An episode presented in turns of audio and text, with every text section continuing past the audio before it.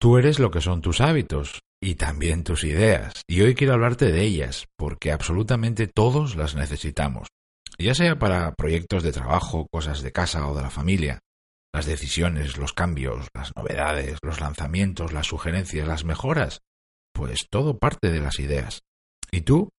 ¿Cómo las gestionas y las organizas?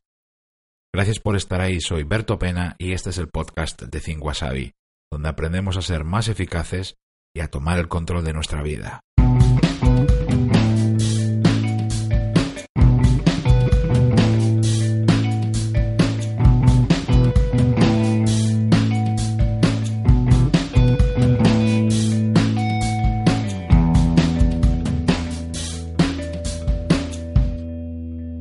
Te consideres o no una persona creativa, tienes que cuidar más de tus ideas. Yo también, todos, porque cada vez dependemos más de ellas.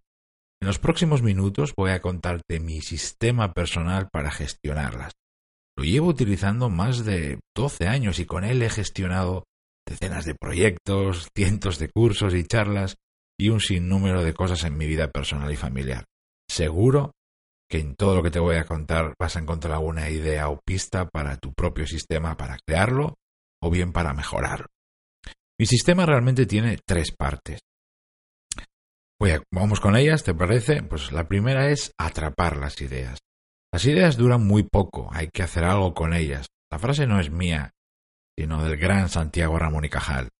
Por eso lo primero que hay que hacer siempre es recogerlas, guardarlas, anotarlas antes de que se escapen porque nacen en el momento más inesperado, en el lugar más inesperado, mientras estás haciendo la cosa más inesperada.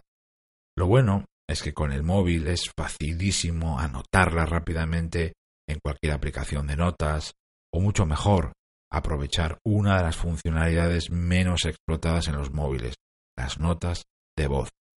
Primera parte del sistema, atrapar las ideas, sobre todo anotarlas, sobre todo en el momento en el que se te ocurre, en el que las tienes, las escuchas, las ves.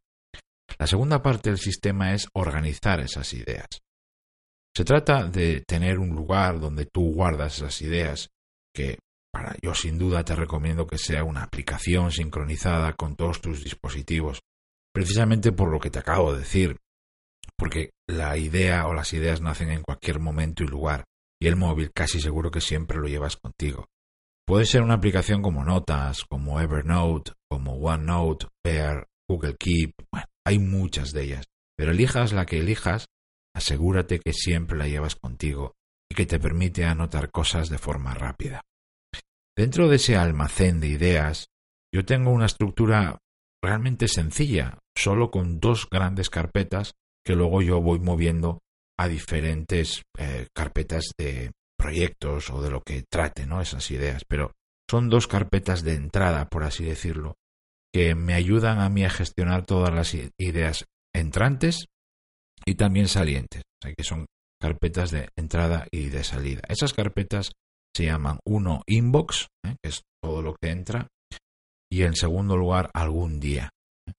El inbox o la bandeja de entrada, si lo quieres llamar así, el nombre es lo de menos, le puedes poner tú el que quieras naturalmente, Ahí pongo las ideas que acaban de llegar, que acabo de tener, que acabo de ver, pero sobre las que todavía no he decidido. Se trata de un lugar puramente de paso. Lo anoto ahí hasta verlo más adelante, ¿no? Hasta evaluar si merece la pena o hasta moverlo a otro sitio, como te decía, la carpeta que corresponda de un cliente, un proyecto, por ejemplo, ¿no? Y la otra carpeta de paso, algún día, ahí pongo las cosas que o bien no puedo o no quiero hacer próximamente, ¿eh? Eh, o son cosas para las que no encuentro un momento, pero que me gustaría hacer, o cosas que me gustaría valorar en el futuro, ¿no? no son cosas para dentro de 5 o 10 años, ¿no? Pero, pero sí para más adelante, ¿no? Como decimos coloquialmente.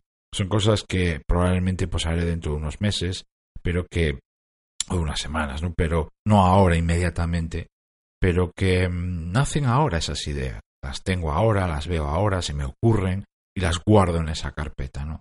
Ya llegará el momento, por supuesto, de concretarlas, de desarrollarlas, de ponerles fecha, de traducirlas en tareas, próximas acciones, todo eso. Esa es la segunda parte, ¿eh? organizar las ideas. Como ves, nada complicado. Yo creo que en esto hay que ser muy sencillo, ¿eh? simplemente una zona de paso que es la bandeja de entrada para las cosas que voy a utilizar prácticamente ya. Eh, y luego un lugar más también de paso, pero para más adelante que sea algún día. Y la tercera parte de mi sistema es consiste no es un lugar, sino es una acción, una actividad que es madurar esas ideas. Porque de poco sirve atraparlas, guardarlas, anotarlas con todo lujo de detalles, clasificarlas fenomenal, si al final no vuelves sobre esas ideas para hacerlas, para trabajarlas, para madurarlas, ¿no? Y para mí madurar eh, tus ideas significa sobre todo dos cosas, fíjate. En primer lugar, valorar si vas adelante con ella, si merece la pena, si te apetece, si aporta algo, si, es una buena idea, incluso si entra dentro de tu plan de objetivos. Decidir si vamos a ponerlo en marcha o si solo fue una buena idea en el momento en el que tú lo anotaste. Y además de eso, madurar también es ir enriqueciendo la idea inicial, eh, ir añadiendo matices, ideas complementarias, pequeñas mejoras, desarrollarlo mediante detalles que luego van a ir haciendo crecer eh, la idea inicial que tú tuviste. Esta parte a mí me parece muy importante. por eso tener un, un lugar específico para eso, como te decía, es una aplicación, te permite volver sobre ello. Ves a lo mejor lees algo ves algo en internet o te comentan algo y dices, ¡ay! Se me acaba de ocurrir algo para añadirle a la idea aquella y vas eh, creciendo, vas, vas haciéndolo crecer o vas enriqueciendo esa idea principal. Tres partes. Atrapar, organizar, madurar. Para mí no cuidar tus ideas es como decir abiertamente, quiero limitarme a mí mismo y quiero ser peor profesional y hasta persona. Me parece una de las mayores injusticias que puedes cometer contigo mismo. Vivimos un momento en el que en el trabajo y en lo personal y familiar hay que dar lo máximo. ¿Acaso piensas hacerlo sin ideas, sin tus ideas? Muchas gracias como siempre por haberme acompañado. Se despide de ti Berto Pena y mientras llega el próximo episodio me encontrarás como siempre en mi blog thinkwasabi.com. Ahí también te cuento las claves para pilotar tu vida de forma diferente.